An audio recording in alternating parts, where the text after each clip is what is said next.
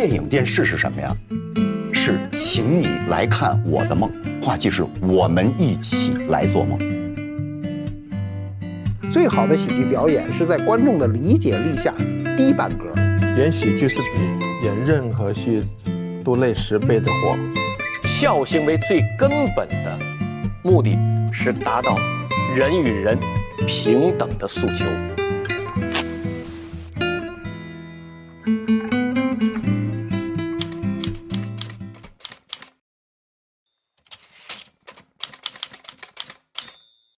一说这何老师啊，我发现他这个地方有他有道行。我我还想起他其实是舞台表演出身，对呀话剧出身。我我觉得我看过你一种呃对观众心情的感触啊，我觉得那种描述你能不能听得明白？他说，这个话剧演员在舞台上，呃，你以为他只是陶醉于自己演戏吗？他说不是，他说观众的每一次笑声，每一次掌声，甚至观众心里一凉，嗯嗯，他都能感觉到啊，，都能知道，都能知道。这是一种什么一种呃呃呃呃感觉呢？我跟您说，就好有一比吧。就是您现在做节目主持，您还紧张吗？您肯定不紧张了。就您就知道了哪儿话头稍一落。其实我刚才已经无数个瞬间感受到，哦，这儿有点，啪，你就嘿就就就就都知音 都能知道。你知道，这就是手艺就在这儿呢，手艺就在这儿呢。但是您年轻的时候可能做不到，这需要什么？需要一个在舞台上待的时间。还有一个是什么？要有一个认知，就是我个人这个真是有点好像说理论似的，好像就不敢瞎说的。反正我自己是这么想的，就是电影电视是什么呀？是请你来看我的梦，嗯，对吧？话剧不是，话剧是我们一起来做梦，嗯，是今天一敲响钟，我们一块儿开始。话剧演员有点更像更像牧师，嗯，更像布道者，是我先干点什么，哪怕我强行拉动我的热情，我怎么之后把观众带入之后，好，我们共赴一个地方，那个地方在哪儿？在我们心里。你坐在一个黑屋子里边儿，其实你旁边都有人啊，但是你你你你你那会儿实际上如果是一个好戏的话，这会儿你回到自己内心了。这块你经不经常去，实际上，由于外界有一个刺激，有一个景象，于是你回到自己内心了。但是这是共同。所以说，但是艺术起源于屋啊，每天重复的话，会不会疲劳呢？呃，是这样，那就是这个问题，您说太对了。如果在台上背词儿，天天去背的话，他就一定会疲劳。怎么才能不疲劳呢？唯有一个方法，我觉着就是今天是活的，你要感觉到他那个气息。对我我我可以理解，我我我可以理解这个活的，因为其实就跟我们上课一样，嗯，对不对？你学生做的多，他们有现场的反应，你讲的内容就是不一样。嗯，我我我有一个类比了，但是的问题是，有时候你看一个演员呢，我。听那个 Celine Dion 的演唱会在在拉斯维加斯，讲的非常生动，非常有趣。但是我突然一想到，他天天晚上在讲这个笑话，嗯。天天晚上都在讲，这这怎么到心里这个地方呢？他会不会到后来就变成一哎个？这个这个这这这这个我我理解不一定对啊，但我我也有这种感触，就是啊，呃，你看他刚才讲什么布道者啊，我就老觉得啊，有人心有些神秘的东西。嗯你比如说，你按照这个佛教的说法哈，好像呢。有一个佛心就是众生心，就其实有一种呃说法，就是说我们的心是相通的，甚至说是所有的众生啊，他都是有一个共同的心。嗯嗯这个有的时候在舞台上的人能感觉到。能感觉到。为什么？你比如说，咱隔着那么远，你们是几千人的观众，但是他说这个，我为什么有感触啊？你比如说，我我我我开个玩笑，我这个玩笑开的不成功，嗯。你你以为我不知道那个尴尬吗？嗯，每一个人的尴尬，我好像那个时候就产生我我我知道，嗯，我知道现在全场的那种尴尬，全在我心里，嗯，你说这哎这是一种您这描述特别准。心灵的那种对。感应，我所以我理解就是，哎，演演出个什么缺口，观众心里一凉，嗯，演员敏感的如电闪一般，而且有一个幸福的时刻是只有好的戏跟那个合合把的演员在一起能体会到的。就比如说我们演《许忧伤》，最后那是大喜剧嘛，嗯。啊，大喜剧到最后的时候，我们曾经有过这种美妙的体会，就是，呃，我跟道明老师站台的时候，我们都有这种体会，就是你感觉整个观众这个场啊，就像是一团，就是一一一一一团。叫什么物啊，或者是无形的一个东西，就你可以无限的去享受这个时间，但是你只要轻轻一碰，啪，它就爆了。就爆了，就奔到那儿去了，这儿叭一拎就起来，但是很少碰见，确实是不不容易。那相比之下，是不是电影就更难了？在我想象，电影这个情绪是中断的，我跟您说实话，徐老师，这个问题还真是，你知道吗？就好坊间老说这话剧演员啊，比这个电影演员啊难，好像对技巧要求高，真不一定。您说这特别对，电影更难。上来第七场第八个镜头，你对，你马上进不见了。对啊对，好不容易聚起来的那团雾不没了。但是 NG，对但是它好在是什么呢？电影这东西啊，它是个导演的艺术，您知道吗它？可以把你拼起来。没错它是做出来。只要导演是人就行了，他们都是可以肢解的，对吧？这个演员过的是个什么瘾啊？有些你不能不从他的人生上去分析了。比方说，您说演戏要天赋，但是我最近看了看这个丹尼尔·刘易斯，嗯，他这三拿奥斯卡影帝的这个演是员，他就是这样，嗯，我觉得呢，要按照他的办法，那我倒觉得啊我也能演。对。就是因为因为因为是豁出去。就就因为呢，你已经变成就就好比说，对，我要演一个墨西哥人，一个印第安人，好，我不是我自己打猎的食物，我不吃。然后呢，他演那个叫有一个那个马丁呃斯科西斯拍的那个《纽约黑帮》，对对对。你知道就那个屠夫那个比尔，他演那个那个侵略性很强的人。他到现场人都害怕，然后到现场呢，他就是呃剧组吃饭的时候，他惹惹火了所有的剧组。剧组吃饭的时候，他就挑衅，他就在他眼里已经没有这个摄影机，也没有开拍不开拍，完全进入整个生活里，他要求你们把我这样对待，以至于就说那个谁呀、那个演《泰坦尼克号》那个小帅哥叫什么来着？嗯，里昂纳多，里昂纳多迪卡普里奥，对对你知道吗？这个事儿我是在电影杂志上看来的，就说丹尼尔·刘易斯的鼻骨被他打折了，嗯，就是因为太讨厌了这人，就是说他在这个剧组里啊，就给这个挑衅。没就就表演他那种侵略性，到最后他就是弄的那些场工啊，包括这个迪卡普里奥就说说忍无可忍，说拍戏的时候就一拳把他鼻梁打折了，就太，哎，甚至这个人就是说他演的，但是哎，比如说他演的一个好像说脑瘫的，一个历史上的这么一个我的左脚，我的左脚对画家，那么他自己啊，能够做到拿左脚啊画的画是跟这个画家画的画水平一样，都画的都都都一样，甚至连他的那个经纪人来看他，最后他把他经纪人气得夺就夺门而去了，他就他就说我你必须把我当成他。就这么弄弄几年拍一个戏，哎，马爷，你说，即便不是天才，我觉得要是像这样疯魔的话，不，我觉得他毕竟是天才，他是大天才，对。因为他相信对你进不去，你进不去，你进不去，对。你装疯魔，你自个儿到门口就乐了。你待一 你这样一天你都受不了，你何况他这一年都，我自个儿就真疯了。对就疯了，没有，而且也要有一定的运气。你刚说的像张震，他不是演王家卫的那个一代宗师吗？为了演那个武功，学了几年武功，还拿了奖，结果出来是两分三十二秒，被 王家卫这个花了几年啊！我的天呐！你你说的对，这就是我说的。其实我认为呢，呃，你也不好说他做的全是有用功，对，你也肯定有很多无用功。但是最后这丹尼尔·刘易斯，你知道他说他说句话就跟你刚才讲的一样，就说你就知道这种人活什么。他说啊，反正我也不亏。我每进入了一个角色啊，我就多赚了一个人的人生。对后来我发现这是贪呐、就这种人啊，他是某种贪贪婪，就是说我这你们都活一辈子是吧？我活好几辈子，我活多少人的一辈子？哎，几年时间我就过他，过了。你比如说，甚至于到那个，嗯、就那个斯皮尔伯格拍那个林肯嘛，嗯，还呃过了半年收到一盒录音带。世界上林肯讲话没有录音，没有人知道林肯说话是什么声音。但是这个斯皮尔伯格一听，就是他就是他觉得林肯演讲的声音，就是这个口音，什么美国三个州的口音，加上这种嘶哑的这个声音，哎，你说这演员真的就能变得违反自己生理吗？连声音他这个就是技巧，他就是这个平时的训练和他的努力。你像最近我看了一个丘吉尔，叫那个《至暗时刻》，演丘吉尔那个男演员。其实之前我看过他的一些影片，并没有觉得他是一个非常非常棒的演员，但是这丘吉尔演的太棒了。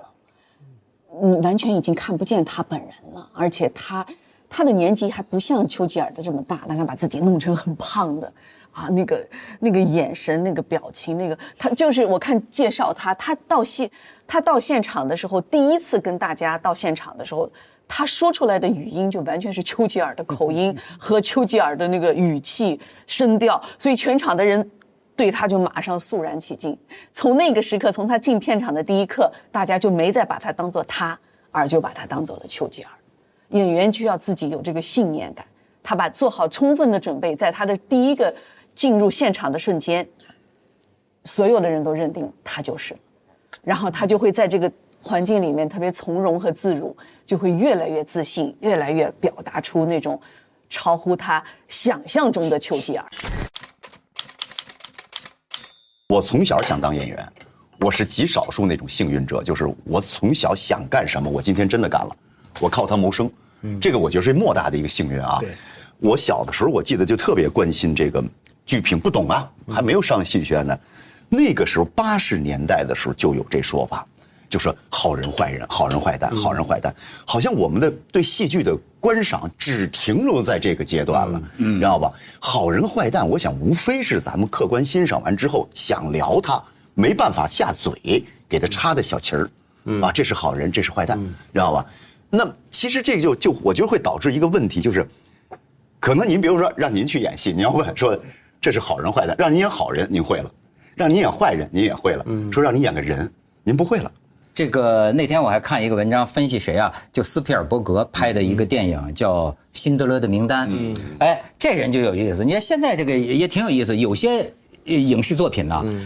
迷上的是反面人物，嗯，就是这位作者他就是说了，说我就迷那个阿蒙，就那个纳粹军官，嗯。说为什么蒙？你看他他他怎么看一个人物？他明明是个杀人的狂魔，他说但是呢，这个纳粹军官阿蒙呢，首先是有洁癖，嗯，那个靴子擦的，你看永远锃亮，头发一丝不苟，而且呢人也帅，帅帅。啊，眼睛里流露出某种东欧的忧郁，是吧？就是那种，而且他说呢，他说你看他这个随便拿枪杀人杀犹太人如草芥，嗯嗯，可是呢，他有一个犹太女仆，嗯嗯，这个犹太女仆实际他喜欢上了他，嗯嗯，喜欢上了他，你看他这个矛盾，这犹太女仆给他干活的时候啊。这发丝就在他身边擦，嗯，然后这个电影就表现他想吻她，嗯嗯，他想吻她，但是呢，他就吻不下去，他吻不进去下去，他下一个转折就噼啪大耳刮子就抽，嗯，你看，就就说明他心里的这个天人交战，对对对，他又是仇视犹太人，但是呢，实际上他他喜欢上这个女的女的了，嗯哎，最后他还把这个女的送上了那个辛德勒救的犹太人名单里的最后一个，哎，所以你看。要是那种脸谱性的坏，嗯，那没什么吸引力，嗯，但这个坏人里边他有这种东西，挺挺勾人儿，嗯，对，而且他这个您说那演员叫叫什么费因斯，我也特别喜欢那演员，我也特别喜欢那演员，然后就实际上他是一个什么问题？就是我觉得是，就是我我跟各位老师探讨啊，就是你是老师，我们经常我们经常会说分析的时候，你知道吗？我们拿一个文字拿一个人物来分析，大家都有理解，嗯，但是。千万不能演那个理解。就头两天我还跟一个记者，我很好的一个记者朋友聊天，他说你演特别不好。诶，我说我现在好话灌满了耳朵了，你你跟我说说怎怎怎么不好？他说陆子霖不是这么个人呐，陆子霖是非常阴险的一个人啊，狡诈呀。我说你你你你指的是老这样吗？知道吧？差不多差不多应该是这样吧。哎呦，我说咱们交流啊，我说您觉得谢谢，你觉得生活中有哪个人每天是这样的吗？这是什么？这是我们对这个人物的理解，是我们通过他一系列行为之后，我们得出结果，他内心是这么一个阴质的人，而我们不能演那个阴质，那是个答案，而我们要演的是这个算式。嗯，这个答案应该让观众判断出来。嗯，就每次我来做节目，你们这都。今天这个丢了，明天那个丢了，后天第五次你会发现和平偷东西，你知道吗？这个 这个让观众得出来，你知道吗？而不能我上来贼没说也上来就是小偷老盯着那 那戳子，你知道吗？这就不对。就是你知道我们上大学的时候学大众传播学，老师讲过啊，就说有两种理论，就一种理论呢大概叫魔术子弹论。嗯，这个魔术子弹论呢就是认为啊，就是说人都是傻的。观众都是完全被动的，就是就像魔术子弹，就是发射给你什么你就接收什么，发射给你什么你就接收什么。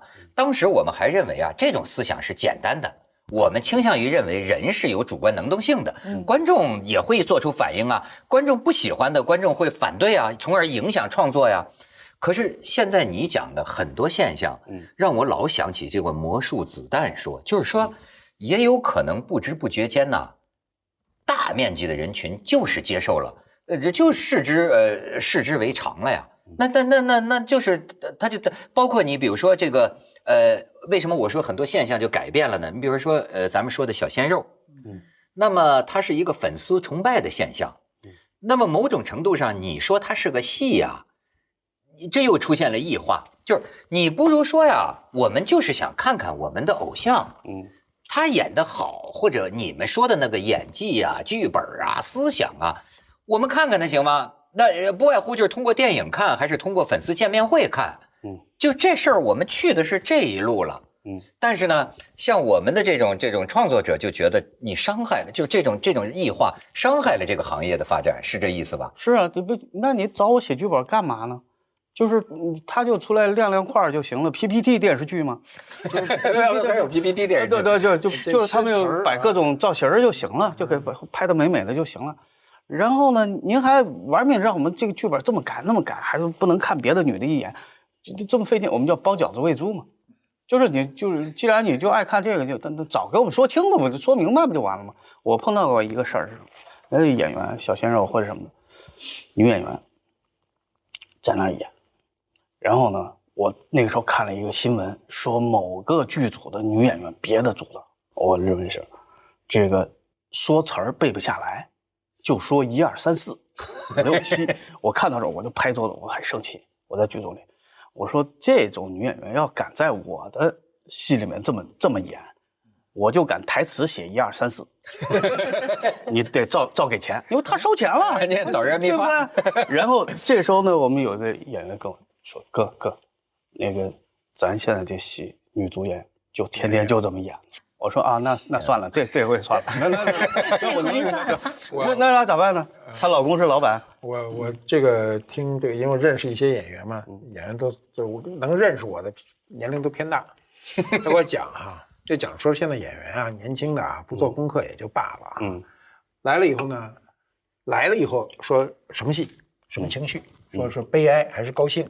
然后什么台词儿，什么台词儿，台词儿没没看着，看两眼说行，然后提词儿，旁边有个提词儿的，嗯，提词儿呢，他说我听的是都是叠音，就是他这个 那一个提提词儿的，他要还说一遍，他跟他有时间差嘛，我爱你，我爱你，哎，对对对对，然后说我这就别扭，说我这个好，我跟你这对着戏的那所有的声音都是叠着过来的，立体声，那火的也不行，那也没办法，因为这个现在都是。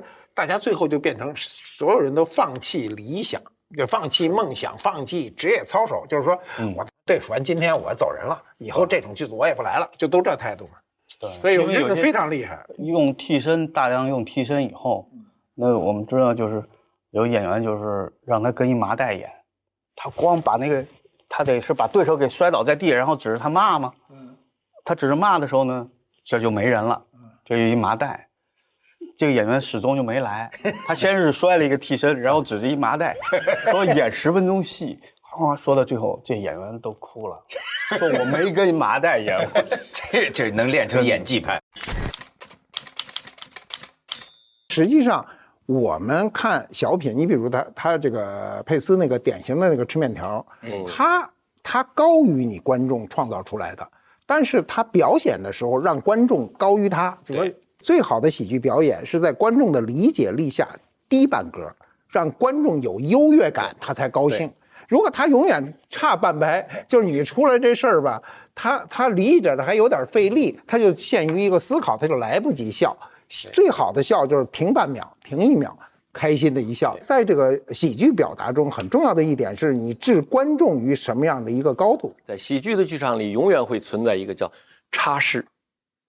差势是什么呢？就是刚才马先生说的那个，观呃观众要低于，要把自己的姿态低于观众，演员要低于观众，低于观众，嗯，对，必须时刻保持这个差势，同时又不能差太多，太就太多的就有点隔着人。对，过去说相声不是站在上面，你他就急了，就是说你要再不下我就下去隔着你啊，他也是一个办法。这时候就有点就就低了，把自己给搞低了。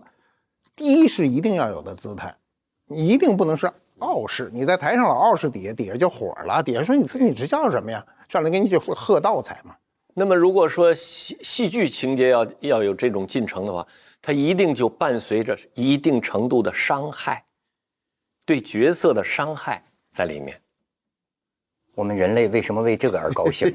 对，为什么呢？嗯，因为它首先起于人要创造笑声是首先伤害自己，我自我伤害，轻度的自我伤害，我放低姿态获得人群其他人的笑声，是为了什么呢？为了缓解人与人之间的关系，因为所有的野兽在相遇的时候。它要排序的时候，都是说，嗯，就刚才咱们在这不是都是相互争斗，用暴力来决定你在什么位置。对，刚才说打大院得先打一下，对，对，得先打一下。那过去都是这样，这是动物之间的关系，而人类正好和他们相反，他要用一个相对低一点的姿态。我首先承认你比我强，然后咱们谈怎么能一块儿的。去打那大象去，哎，团结协作，对，协作关系，所以就文嘛，那个是武，对，这是文，所以这是人和其他所有动物都不同的，他懂得用改变自己的行为。过去，这个这个是代表防卫啊，代表警示，对吧？就刚才说那呲牙这警示，现在变成了一个另外一个完全相反的动作，哎，就是。用他自己的放低姿态去赢得别人的认同，你把优越感优越感给了他，他释放出来，也表示尊重你，双方形成一个平等的状态。其实孝行为最根本的目的是达到人与人平等的诉求。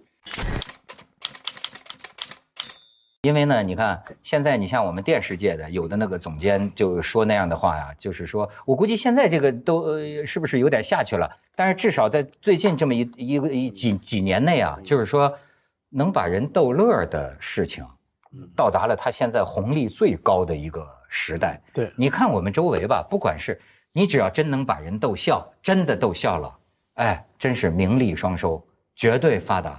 就是好像就是我们从来没有任何一个时候就是这么样的需要这个，这个这个这个笑。应该说你要说从商业利益上来讲，打能把人逗笑，现在在中国那是一等一的本事啊。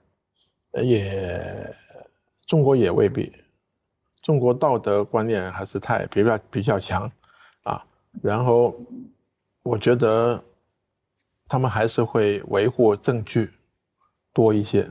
不然你郭德纲为什么长期都会压在那个水平给人家？他逗逗逗乐逗的最多了吧？嗯。但是这个喜剧片票房这么好，他演的不行啊。就只有只现在就只有沈腾比较好啊。啊。然后沈腾都开开始不想演了。你看他演《飞驰人生》，你就知道他不想不想逗大家笑了。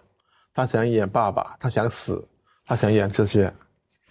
为什么是演喜？是演喜剧很累吗？就是你要逗别人笑，你自己就比任何戏都累十倍。怎么说呢？演喜剧是比演任何戏都累十倍的活。他累在哪儿呢？累在你要说服自己这样做。对他喜剧问题，他往往有一个咱们研究这个笑的规律嘛，说这个有有有反常性，有反常性，而且呢，还有一点，我就记得。你知道弗洛伊德里边有一个理论嘛？呃，就是人的不同发展阶段，比如说像孩子，就常常是，比如说就就说是怎么说呢？生殖系呃，就从从排泄系统期的快感，到口唇期的快感，一直到最后成年人的那种呃快感。然后呢，你看你同时你又发现没有？我们很多时候批评有些喜剧片呢比较低俗，就说充满了屎尿屁。我觉得这个真是挺有意思，就是说，呃，一方面来说呢，就是。你发现没有？我逗小孩玩，后来我发现挺好玩，就是小孩子啊，你只要跟他说屎屎尿屁，他就会笑，很开心。你可以说放个大屁，不不不啊，小孩就笑。所以这可能也是人们瞧不起的一个原因，就是说你你离这个这个本能生理本能太接近。但是从另一个方面来讲，这也是这也是就是说明这是很大一块笑料，就是距离人的那种原始本能比较接近，就是推翻规范嘛。推翻禁忌就。是我有一个特别深的体验，就是其实我人生第一个理想想当个相声演员。哦我小时候我记得我第一个储钱罐满了以后，我砸了买了三块六毛五一本，就是上海独角戏全全集嘛。我上面所有东西，什么三十六家房客，我全能背出来。但后来我为什么没有做这个？我就发现女的太难了，就是是你刚刚讲到禁忌，就是一个女的你要在舞台上打破这个禁忌。你的形象就大家社会是很难接受的，一个女的怎么可以这样？女人在笑这件事事情上只能做一个被动者，对啊，你听到陪着笑笑可以，你去说个笑话，很多时候打不破。所以到今天为止，我觉得中国没有好的，呃，女喜剧演员有，但很少。我觉得国外也很少，差不多都是一些放弃作为一个女人的优势的人才能才能跟政治家一样比方 比方贾玲，对吧？她她差不多都放弃自己作为一个女性的优势了。哎呀，我我举个例子，当年吴君如特别火对啊啊对啊演喜剧啊嗯，然后突然间她所有喜剧她都不接，然后她就马上不火了，也赚不到钱。我有一次，然后就减肥，减到特别瘦，然后大家都瘦了不好笑了，就就那样。然后我就去问他，喂你干嘛呢？你这样，你就是把钱推出门门啊。他就哭了，然后他告诉我，人家告诉我，我我美了，我开心。他他很坚持，然后然后是变成了一个挺不错的形象啊。后来啊，可是就就像以前一个女女校将的那个就就没有已经没有了啊。呃所以真有那种理论，不是喜剧，就是自毁给别人看。做女人难，做搞笑的女人最难。我觉得呢，所谓找回那个童心呢，它还有一个就是你后天自己的这种熏陶啊，又会给你啊带来一些个情怀。哎，你比如说，我就很早，我有个我有个印象啊，我就觉得，哎呀，文丽当演员肯定是这个这个能够焕发出那种激情啊。他就是因为我觉得她心里有诗情画意，你某种程度上讲，她有文人的情怀。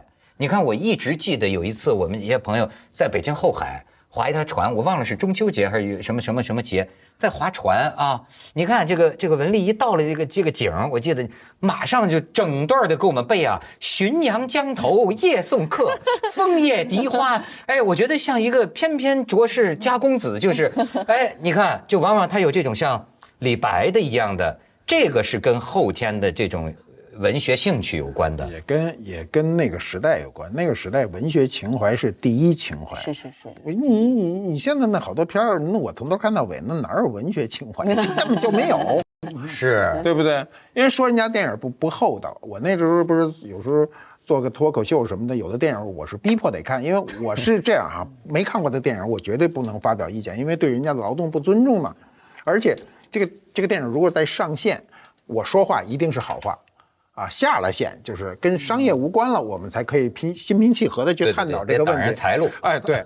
那么，那有的电影，电影你不能让我下决心去看的时候，就是以最大的善意、最大的耐心看不完，看不完走了，走了以后觉得这事儿不怨别人，怨自个儿，自个儿不行吗？落伍了吗？再去看一遍，那你想得下多大决心去把这个电影要看完？我好说，还是看不完。就是实在我不能容容忍，就是他拿我不当人，明白？你知道那意思吧？我觉得他们在骗我，啊，完全没有。但是人家告诉我这个这个电影票房很高，对对，那我就有问题了。那我说，那现在电影变得是没有标准。那在中国，无论是哪个导演，甭管大导演、中导演、小导演，今天你谁也不敢说你一定是胜券在握的。嗯，这个电影一定是好的，一定有所谓好，就是呃这个文学性啊，专业的看着都很好，又有票房，这谁也不敢说了。今天，今天这个电影，所以像我们这样的人，也就是被裹挟着有些有情怀的电影还去看看，要不然我就看那纯粹特乐的电影。哎，那你比如说文丽，我我问你一个就是这个适应现实的问题啊。假如说有人跟你说，哎，有很大一笔钱啊，但是呢，这个这个戏也不怎么样，呃，甚至于这个你一天你的戏就拍完了，嗯，你这种情况你怎么选择？你你你会干吗？我通常我不会愿意干这种事儿，嗯，他他钱你很难，我要理解这种事儿，但是这里最怕的是还夹杂一人情，你就特难办。对，中国是个人情社会。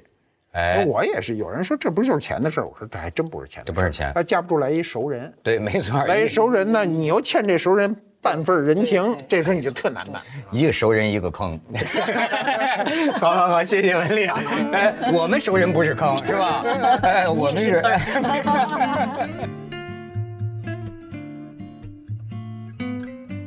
你的热爱正在热播。